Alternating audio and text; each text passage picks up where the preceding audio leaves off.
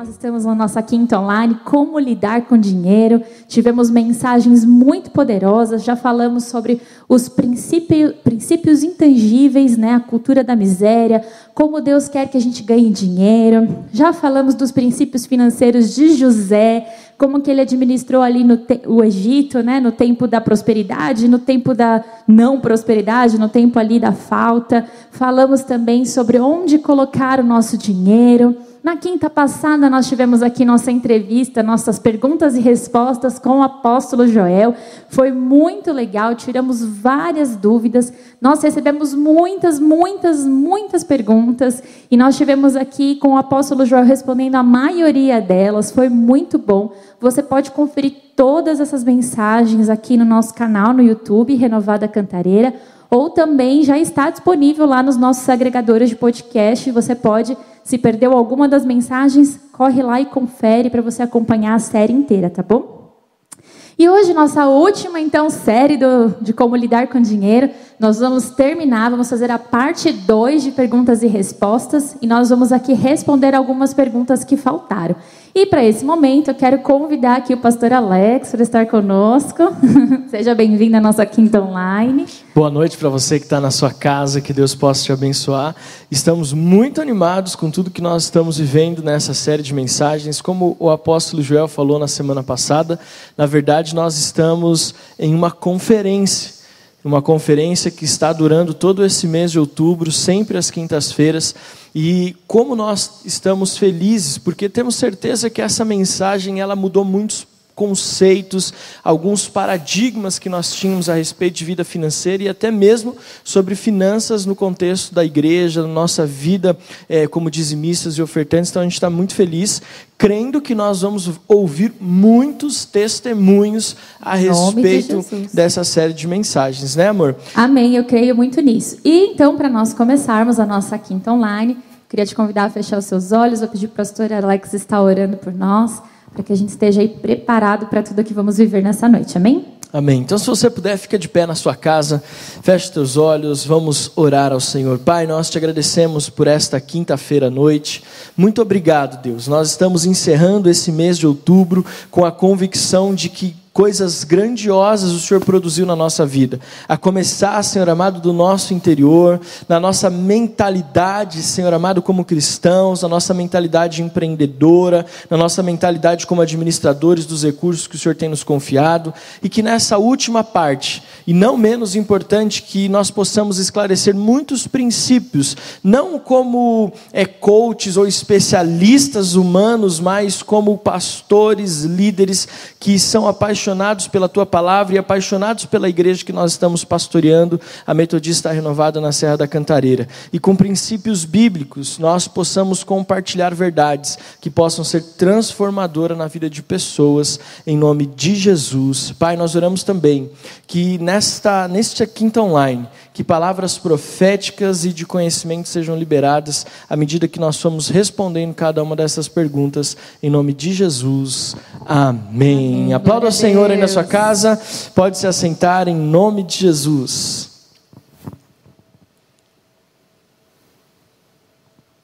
Vamos lá então. Preparados? Apertem os cintos e vamos lá para mais perguntas então. Bom, para começar, eu quero perguntar aqui, então, a respeito de dízimos e ofertas.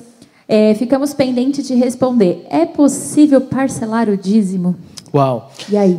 É, de tantas perguntas que nós respondemos, algumas ainda ficaram, e essa aqui eu achei o máximo. É possível parcelar o dízimo? Veja, quando nós falamos a, a, respeito de dizimar e ofertar, biblicamente falando, não existia essa possibilidade na época. E não se tem nenhum relato bíblico de pessoas dizendo e parcelando dízimo. Né? Mas eu quero dizer o seguinte: a ideia, assim, não tem biblicamente nada que te garanta que você possa parcelar o dízimo. A grande questão de parcelar o dízimo ou de parcelar qualquer coisa é que você vai é, acumulando prestações você vai acumulando é, um valor que você vai pagar. Por exemplo, o que, que acontece? O dízimo, é, nessa linguagem que nós usamos de técnica ou de cartão de crédito, é uma contribuição recorrente, algo que você vai fazer é, mensalmente. Algumas pessoas, como eu e a Adriana, nós dizimamos quinzenalmente, por exemplo. Então, o que, que acontece? Quando você fala em parcelar o seu dízimo, você está dizendo o seguinte: você está dizendo que você vai pegar um valor, que você vai ter que passá-lo no, no mês seguinte, e que você vai fazer novamente no terceiro, no quarto e no quinto mês. O que, que vai acontecer? Além de você estar acumulando dívidas, você pode trazer inconscientemente para você que a igreja de alguma forma está te prejudicando ou está roubando de você a possibilidade de você ser próspero financeiramente, porque um valor que você vai dando recorrente vai virando uma bola de neve. Então você vai parcelar o seu dízimo aqui. Vamos supor que você vai parcelar o seu dízimo é, é de mil reais. Então você vai parcelar o seu dízimo em cinco vezes de duzentos reais. Aí no mês que vem você vai fazer mais uma parcela de, de 200. Então você vai, na verdade, acumulando prestações e você vai, na verdade, é, tendo problemas na sua, na sua vida financeira e na, na administração, porque vai virando uma bola de neve. Veja, por que, que eu estou falando isso? Porque dízimo é algo que você vai ter, você, em princípio de obediência, de entregar ao Senhor, você tem aquele valor, porque, como o apóstolo Joel falou na semana passada, é dos seus rendimentos, de toda a tua renda. Então, aquele valor de mil reais que você vai dizimar, ou aquele valor de cem reais que você vai dizimar, fatalmente ele entrou. Então, ele precisa sair integralmente. É igual como você vai pagar uma fatura de cartão de crédito. Pague sempre a fatura integral para que você não venha a fazer com que as coisas virem uma bola de neve. Então, não posso falar que está errado, que eu posso dizer assim, vai ser inviável a curto, médio e principalmente a longo prazo, porque tudo vai virar uma bola de neve, porque a ideia é que você seja um fiel dizimista todos os meses. Acho que ficou claro, né? Ficou. Amém.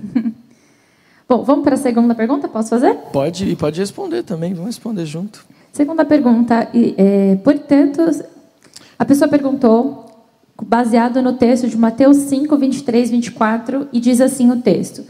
Porque se você estiver apresentando sua oferta diante do altar e ali se lembrar de que seu irmão tem algo contra você, deixe sua oferta ali diante do altar e vá primeiro reconciliar-se com seu irmão. Depois volte e apresente sua oferta. O que fazer quando ficar protelando essa questão de ir até o irmão e se reconciliar? Bom, o que fazer? Não protelar, né? Vamos lá consertar, fazer o que a palavra pede. Mas que eu entendo a palavra nos falando aqui, nós estamos ofertando, entregando algo ao Senhor. E mais uma vez a gente volta a falar: Deus não tem interesse no nosso dinheiro, Ele tem interesse na nossa motivação, na nossa obediência. Né? Então, o que adianta eu ter um coração que entrega uma oferta de gratidão, mas não cumpre um princípio da palavra de perdoar o meu próximo, de viver bem com todos, de dar a outra face. Então isso fica incoerente e isso acaba se tornando até uma hipocrisia. Então a palavra fala: não adianta você vir aqui e dar o seu dinheiro, porque às vezes a gente tem aquela intenção também de que o dinheiro paga qualquer coisa. Eu estou ofertando, estou dizimando, está tudo certo. E aí o restante da vida não está. Então, o Senhor ele nos pede o nosso coração, a nossa vida por inteira. Ele não está interessado nas nossas finanças, nos nossos recursos. E tudo que a palavra nos coloca ali para nós fazermos como um princípio é para nos proteger, é para nos dar uma vida de bênção, de prosperidade. Então, é, não adianta eu ser fiel em uma área da minha vida, mas não ser fiel em outra área da minha vida. E eu entendo que aqui é um sinal amarelo que, que foi deixado ali na Bíblia.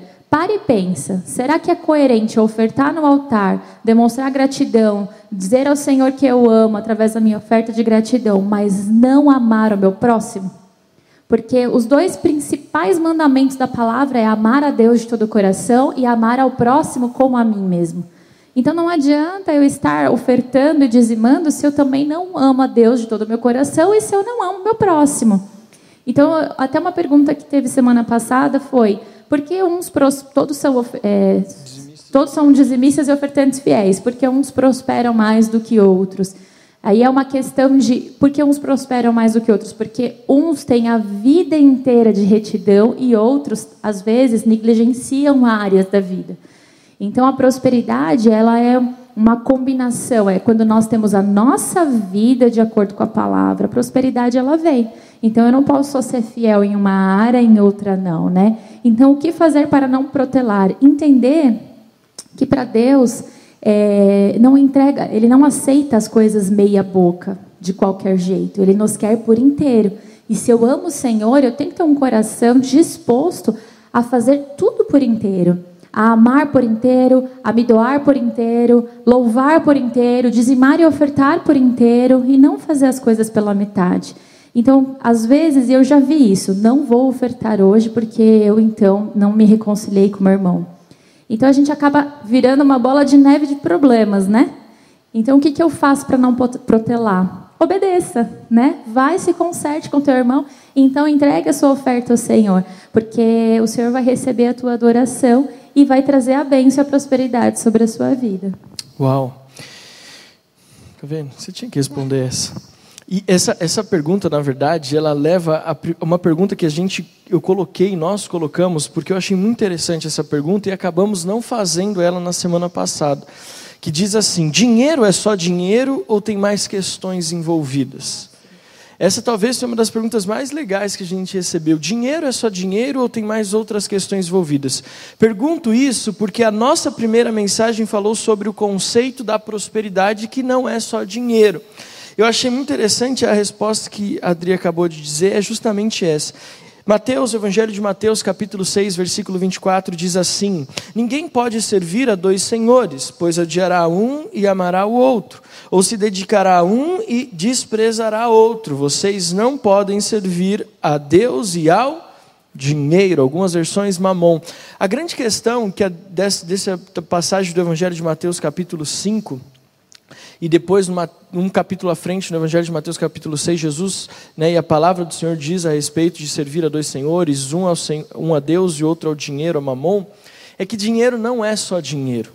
Dinheiro é perdão, dinheiro é reconciliação, dinheiro é sabedoria, dinheiro é fé, dinheiro é, não é só o papel ou o cartão de crédito que você tem na sua carteira, aquele cartão Platinum e tudo mais, não né? aquele black, enfim, todos esses cartões que existem aí.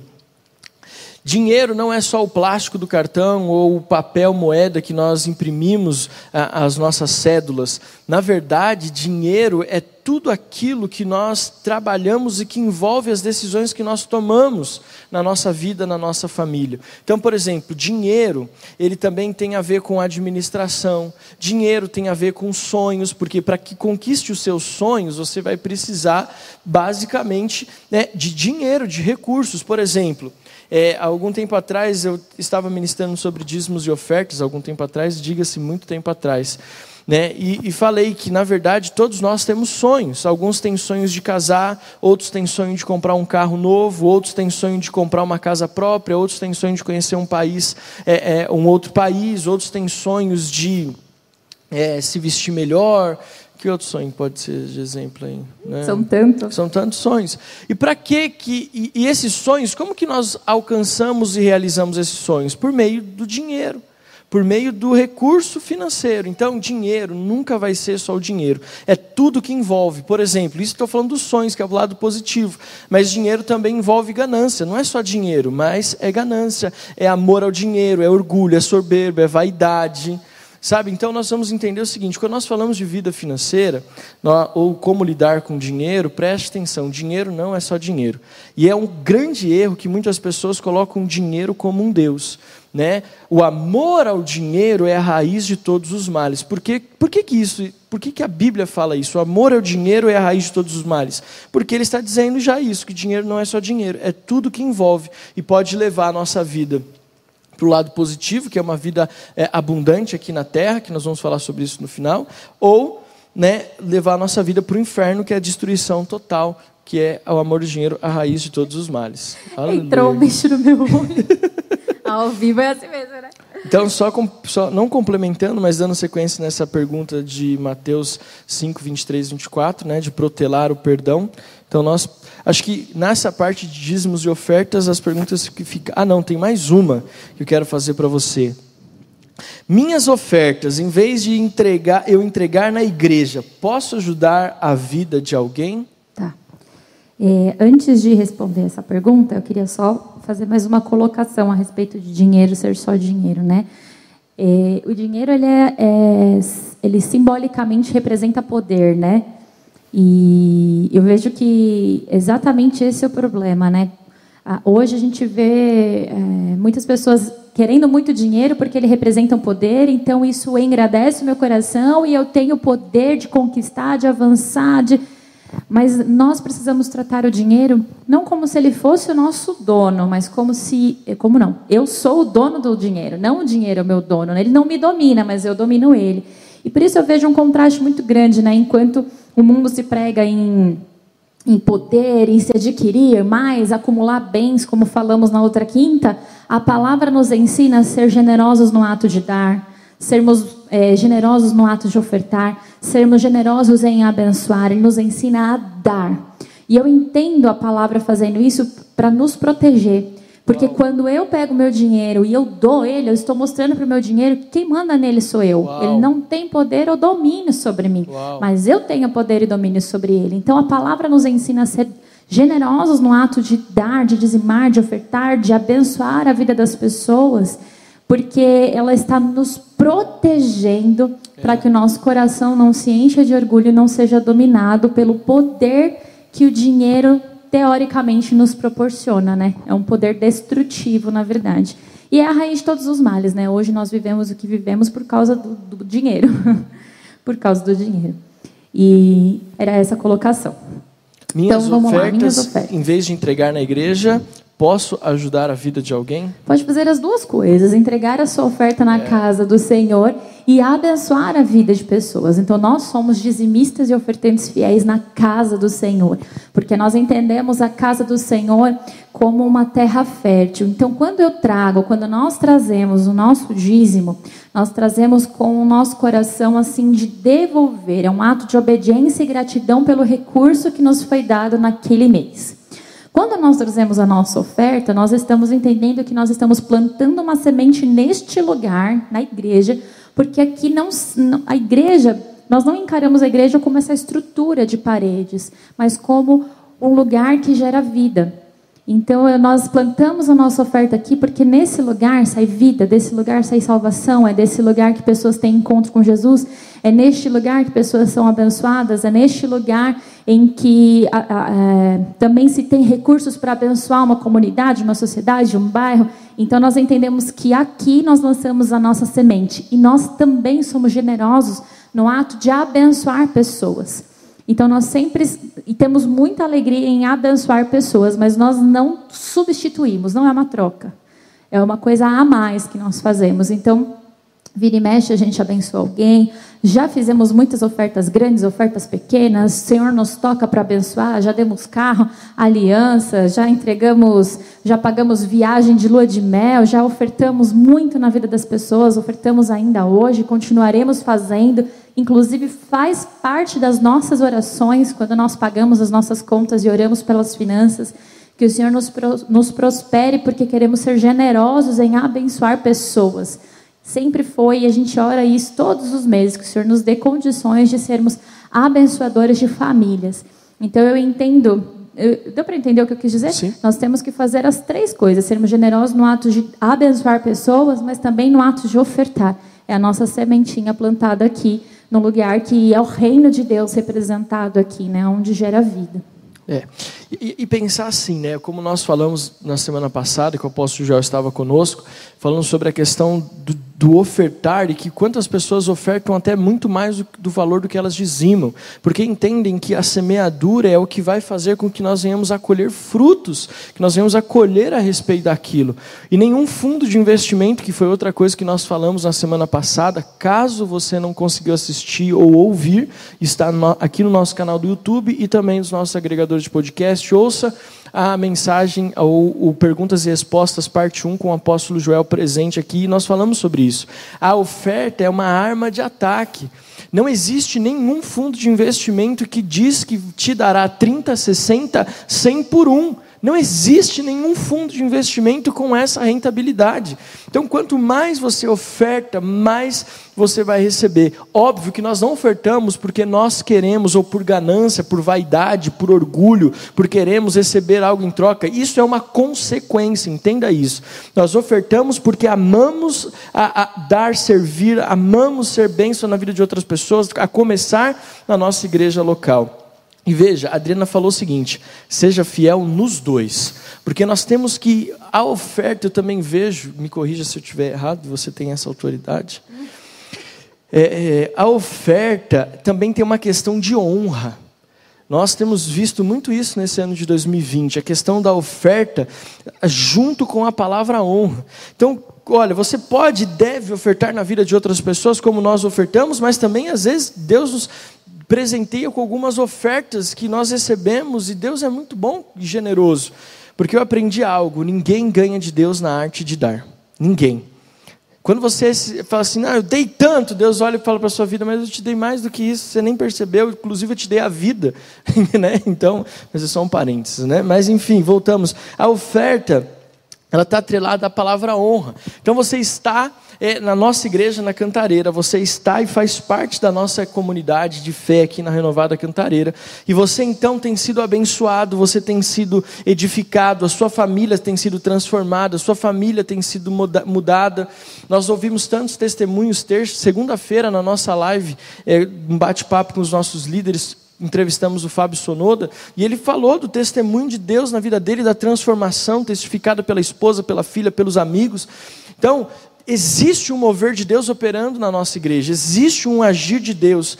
E quando nós falamos em oferta, nós temos que honrar. E aí, quando a gente fala de honra, muitas vezes nós honramos algumas, algumas pessoas e algumas instituições, mas muitas vezes não honramos a nossa própria casa. Isso não fala só do dinheiro, mas honrar com atitude. Honrar a esposa, honrar os filhos, honrar o marido.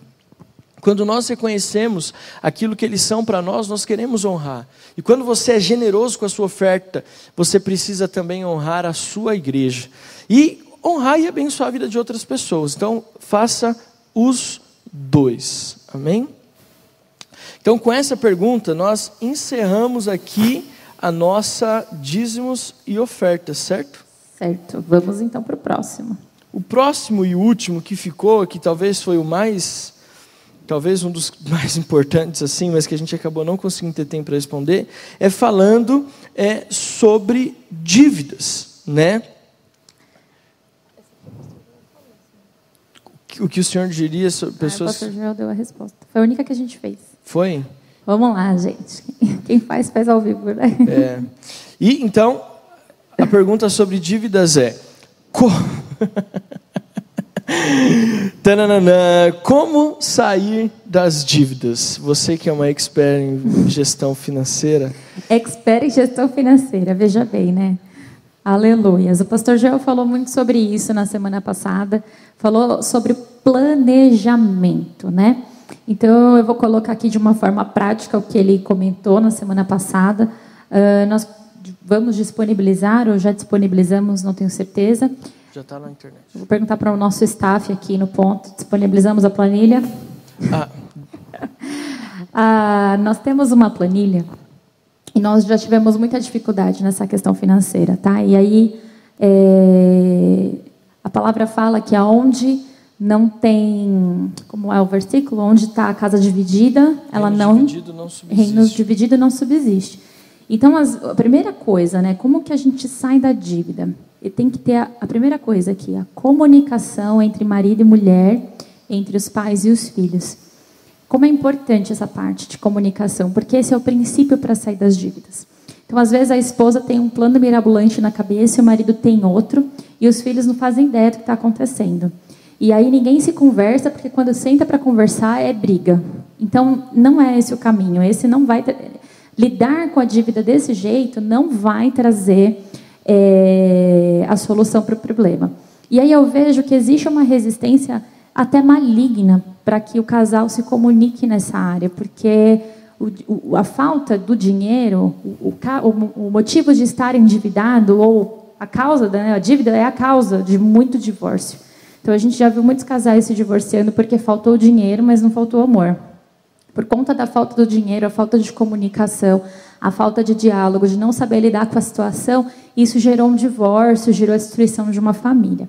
Então, assim, dicas na prática. Precisa sentar para conversar. A gente não consegue resolver um problema sem ter certeza do tamanho do problema. A gente tem que pegar esse gigante e falar: vem aqui que eu vou te encarar e a gente vai te derrotar, em nome de Jesus. Não olhar para as dívidas é um grande erro. Então, sente com a sua família, comece a conversar sobre as dívidas. Antes de entrar no assunto, ore.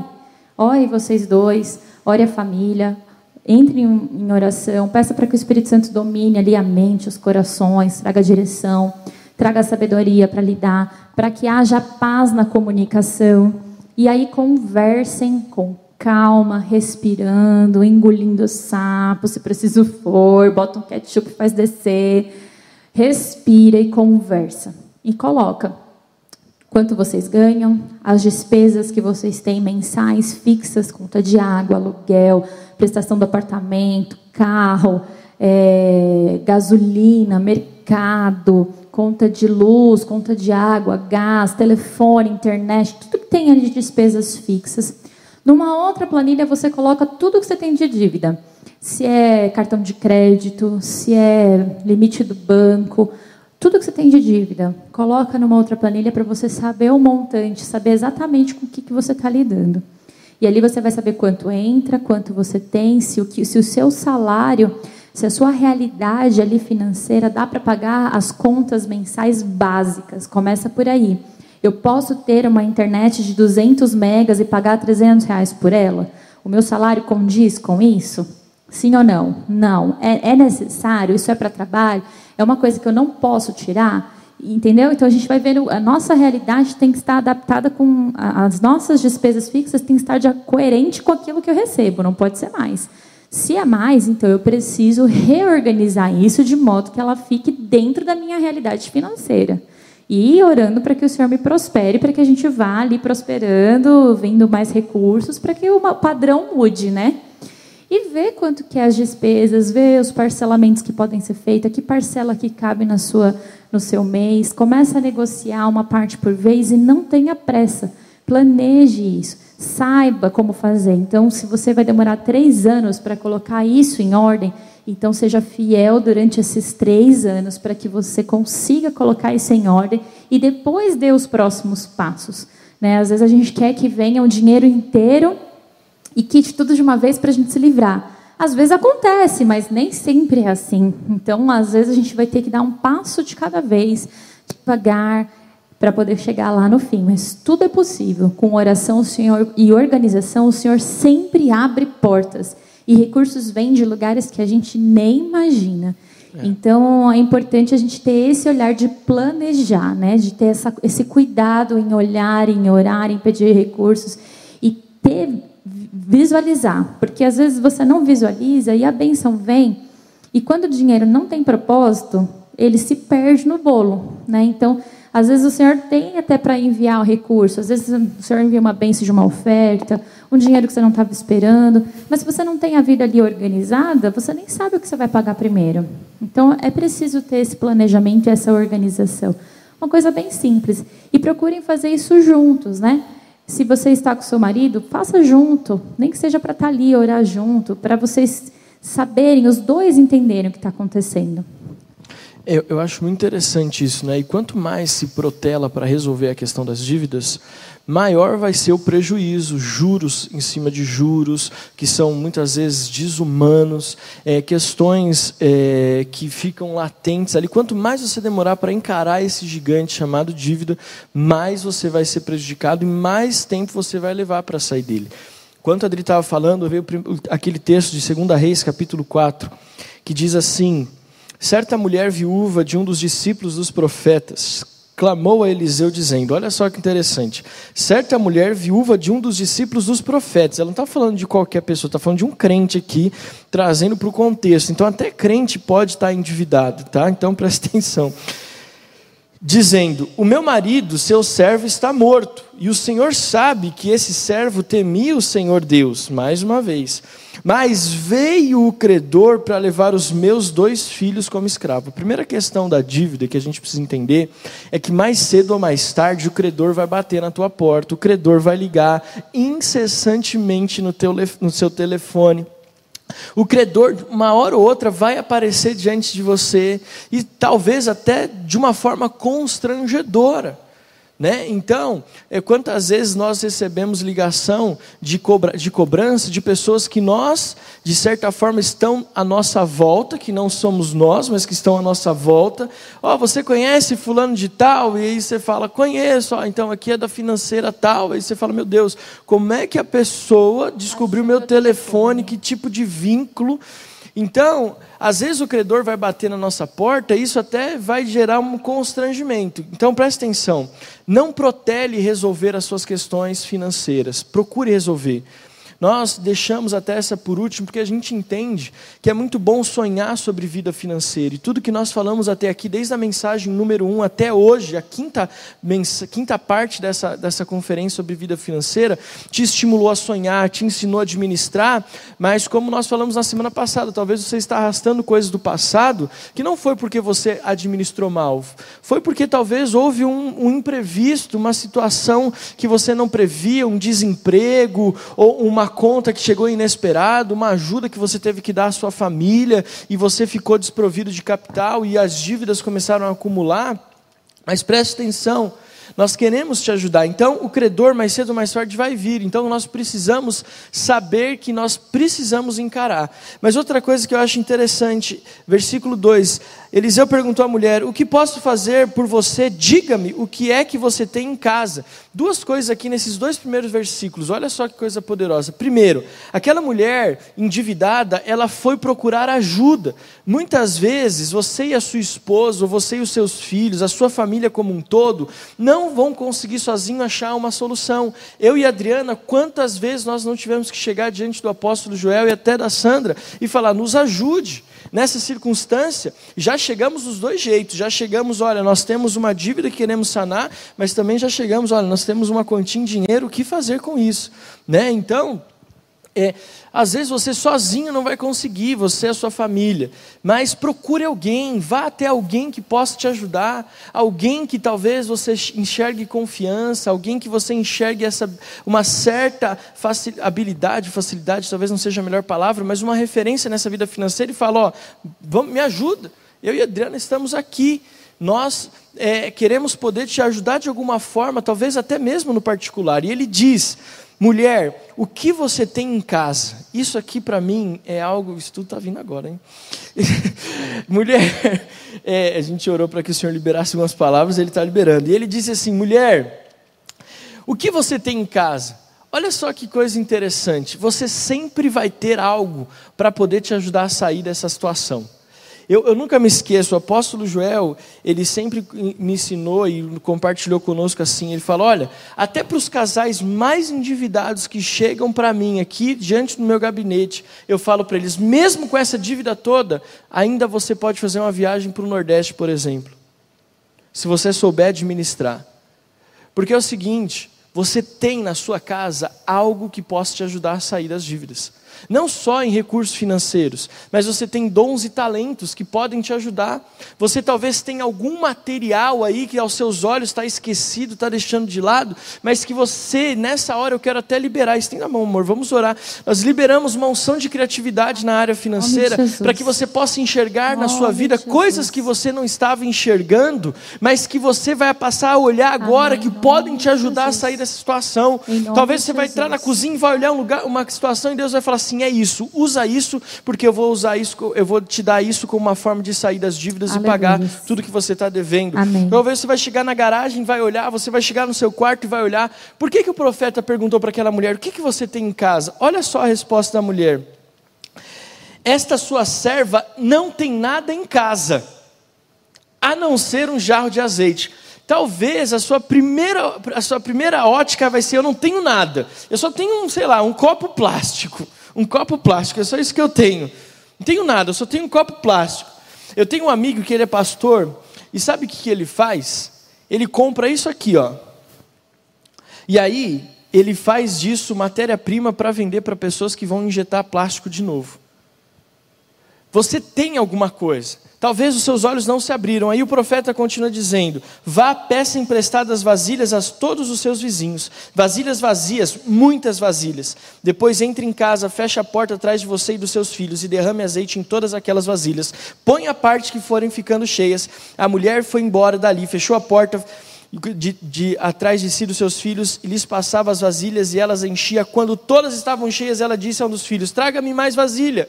Mas ele respondeu: Não há mais vasilha nenhuma. O azeite parou. Então ela foi e contou ao homem de Deus. E ele disse: Vá, vendo o azeite, pague a sua dívida e você e seus filhos vivam do que sobrar. Uau! Uau. Olha só, existe uma palavra profética Aquilo que talvez você ache que não tem valor nenhum pode ser a solução para que você possa sair das suas dívidas. Peça a Deus sabedoria. Mas ele disse: vá para a tua casa, feche a porta atrás de você e dos seus filhos e comece a operar o sobrenatural. Preste atenção. Não fique contando para todo mundo a respeito da sua vida financeira. Vá para as pessoas que podem te ajudar diretamente de uma forma objetiva. Eu entendo até que o fechar a porta é fechar para você não ouvir é. nada que venha externo, mas você pegar a palavra profética como foi liberada sobre a tua vida agora e viver ela no, no teu particular com Deus. Eu, eu, creio que é isso, viver a, tua, a viver essa palavra profética no particular. Então fecha a porta, para de ouvir, né? Para de ouvir o que está lá fora. E vamos encerrando e só falando aquilo que a gente, inclusive, vai falar um pouquinho sobre isso amanhã no nossas de casais. Hã? Antes de encerrar, eu queria fazer mais uma colocação, pode? Pode. Então, antes de encerrar, é, vou dar mais um exemplo de uma história que eu ouvi, acho que foi inclusive o pastor Joel, não me lembro quem, de onde eu ouvi, muito a respeito da. para confirmar que a palavra que o pastor Alex liberou. É, existia um grande sábio que estava passeando com seu discípulo e eles pararam numa casa e aquela família não tinha muitos recursos, elas tinham, eles tinham apenas uma vaquinha que dava o leite, que era o que eles vendiam ali e viviam daquilo. E aí eles dormiram ali naquela noite, né, na casa daquela família, e no meio da madrugada, o sábio levantou e falou para o servo assim, para o discípulo dele: Vamos embora e vamos levar a vaquinha. E aí o discípulo ficou desesperado, falou: Mas como é que a gente vai levar a vaquinha? É o único sustento dessa família. Como é que o senhor vai fazer isso com eles? Que absurdo! Não é possível. E o sábio não respondeu nada e só ordenou: pegue a vaquinha e vamos embora. E eles foram embora com a vaquinha e jogaram a vaquinha lá precipício abaixo. Foi-se embora a vaquinha. Passaram-se alguns anos, aquele discípulo se tornou um mestre e estava caminhando na redondeza com o, com o discípulo dele agora. E aí ele se lembrou que naquela região tinha uma casinha e ele teve a curiosidade e falou: Nossa, o que será que aconteceu com aquela família? Porque a gente foi embora e levou todo o recurso que eles tinham. E aí, quando ele chegou no lugar, já não existia mais aquela casinha, existia uma grande fazenda com muitos funcionários ali. E ali ele foi perguntar da, da família e ele descobriu que a família, aquela família, era dona de tudo aquilo ali. E aí contaram para eles: ah, um dia a vaquinha que estava aqui desapareceu. E aí eles não tinham mais nenhum recurso. Então eles tiveram que ir para a cidade e buscar novas formas de fazer dinheiro, descobriram novos negócios, prosperaram muito e são donos de, todos, de toda essa fazenda aqui. Então, moral da história é: às vezes a gente está na situação que está, que é como se Deus estivesse empurrando a nossa vaquinha precipício abaixo. Porque a gente tem algo que o Senhor quer prosperar na nossa vida, Ele tem algo para nos entregar, para que a gente viva é, coisas muito maiores e a gente está preso na vaquinha. Então, não é porque a gente só sabe fazer aquilo ou porque a gente acha que não tem outro jeito, outra forma. Sempre há, porque o nosso Deus é o dono, ele é, o, ele é cheio de criatividade e ele nos deu essa característica em nós de criarmos, né? E ele vai liberar sobre nós a criatividade, talento, dom e despertar.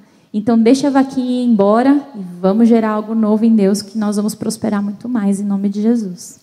É isso aí. Então, que você possa entender que Deus quer operar um milagre financeiro dentro da tua casa. Então, fecha a porta, busca Deus.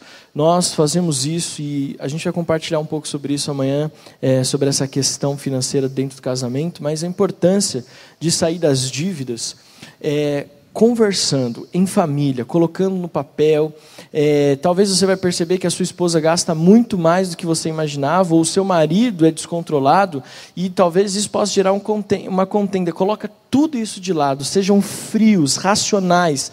Um mais um sempre vai dar dois, nunca vai dar quatro ou seis. Então, quando se lida com dinheiro, tem que tirar as emoções de lado, a braveza com a esposa, com o marido, com os filhos, colocar tudo no papel, ser racional, ser é, inteligente ali na forma de colocar os números, ser prudente ali, sem querer acusar ou culpar, porque na verdade não adianta você querer culpar o marido, a esposa, os filhos, porque todos estão no mesmo barco.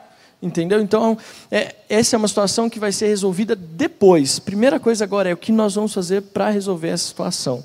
Muitas pessoas não conseguem lidar com dívidas porque só brigam, só discutem. A culpa é sua, não, a culpa é sua, não, a culpa é sua, não, a culpa é do cachorro, não, a culpa é do filho, não, a culpa é da filha, a culpa é da igreja, a culpa é de Deus, não. Agora é hora de colocar as coisas no papel, então nós fazemos, colocamos, conversamos, nós pensamos, já sim tivemos situações de querer colocar e responsabilizar um ou outro, e a gente viu que não dava certo. Então hoje nós sentamos juntos, colocamos, colocamos tudo no papel, pensamos, conversamos. Às vezes eu falo, amor, mas você colocou esse valor três, quatro vezes, duas vezes que seja. Ela fala assim, não, você esqueceu de tal coisa. E é nós juntos vamos se acertando, depois sempre. Nós oramos, querida, e aqui eu quero dar umas dicas muito preciosas. Depois de fazer toda essa parte racional da coisa, nós pegamos um óleo de unção, pegamos uma conta, um cartão nosso que seja, e ungimos e declaramos: aqui está a nossa vida financeira. Outra coisa, nós oramos aqueles que nos abençoam no caso, abençoamos a empresa que a Adriana trabalha, abençoamos os, a, os dizimistas e ofertantes da igreja, abençoamos a vida da nossa liderança, do apóstolo Joel, como pastor que é responsável pela ajuda de custo que nós recebemos como pastores da igreja metodista renovada, declaramos prosperidade sobre ele, sobre a empresa, salvação aos chefes da Adriana que ainda não são cristãos. E, e depois disso, nós então confiamos em Deus e seguimos, aí é outro passo, né? Nós seguimos aquilo que nós colocamos no papel antes. Então, essas são as nossas dicas, assim, como sair das dívidas, porque eu tenho certeza que Deus tem algo novo para você. Aleluia. Amém. Acho que as nossas perguntas se encerram por aqui, né? É, eu vamos encerrar e eu só mais um texto, amor, você me libera. Como a Adriana falou, existe um texto que eu queria orar por você. Eu quero que você fique de pé na sua casa. Evangelho de João, capítulo 10, versículo 10, você conhece esse texto. E diz assim: O ladrão vem somente para roubar, matar e destruir. Eu vim para que tenham vida e a tenham em abundância, ou a tenham plenamente. Querido, existe um sonho de Deus para a sua vida e para a sua família, de que você tenha uma vida plena que você saiba como administrar a sua vida financeira, a sua economia doméstica, ensinar os seus filhos a transferir esse legado, a viver uma vida próspera. Prosperidade não é só dinheiro, você sabe disso. Você sabe que não é o salário que você ganha. Falamos que, estatisticamente, as pessoas mais endividadas no Brasil ganham entre 7 e 10 mil reais. Então, assim, não é a questão de quanto você ganha, mas é como você administra os seus recursos e quanto você confia em Deus a sua fidelidade e a sua generosidade. Então saiba que existe uma vida plena. E nós queremos encerrar essa série, essa conferência que eu gostei dessa questão do apóstolo Joel, essa conferência de finanças, como lidar com dinheiro. Queremos abençoar a tua vida para que você seja próspero. Aleluia. Nós amamos você. A Adri vai encerrar aqui falando mais sobre amanhã e nós nos vemos no domingo, dia de ceia. Um beijo, amo vocês em nome de Jesus. Vamos orar então? Fica de pé no teu lugar. Você já está de pé, né? Nós já pedimos isso. Aleluia. Permaneça de pé no seu lugar, estenda suas mãos. Senhor, nós queremos declarar, Pai, sobre o teu povo a tua bênção. Nós queremos declarar, Senhor, em nome de Jesus, sabedoria e graça, Pai, para que eles possam administrar as finanças. Oh Deus, para que os recursos venham, Senhor. Oh Deus, eu quero te pedir criatividade, unção de criatividade, Senhor, para que eles possam é, sair das dívidas, para que eles sejam direcionados pelo Senhor, Pai, para um tempo novo, um tempo de novidade, de empreender, Senhor, em nome de Jesus. Liberamos a prosperidade sobre o teu povo, as tuas bênçãos. Oh Deus, um tempo de ajuste, um tempo, Pai de ajustar, Senhor, e sair mesmo das dívidas, Pai. Um tempo, Pai, onde eles possam começar a investir. Oh Deus, declaramos dizimistas e ofertantes fiéis na tua casa, Senhor. Oh Deus, que possamos ver sobre o teu povo, Pai, o manifestar do Senhor, testemunhos, Senhor, sendo falados, vividos e testemunhados para honra e glória do teu nome. Oh Deus, prospera sobre o teu povo, dê a eles destaque, abra portas, Senhor, novos negócios, novos Pai, em nome de Jesus. Amém. Glória a Deus. Amém?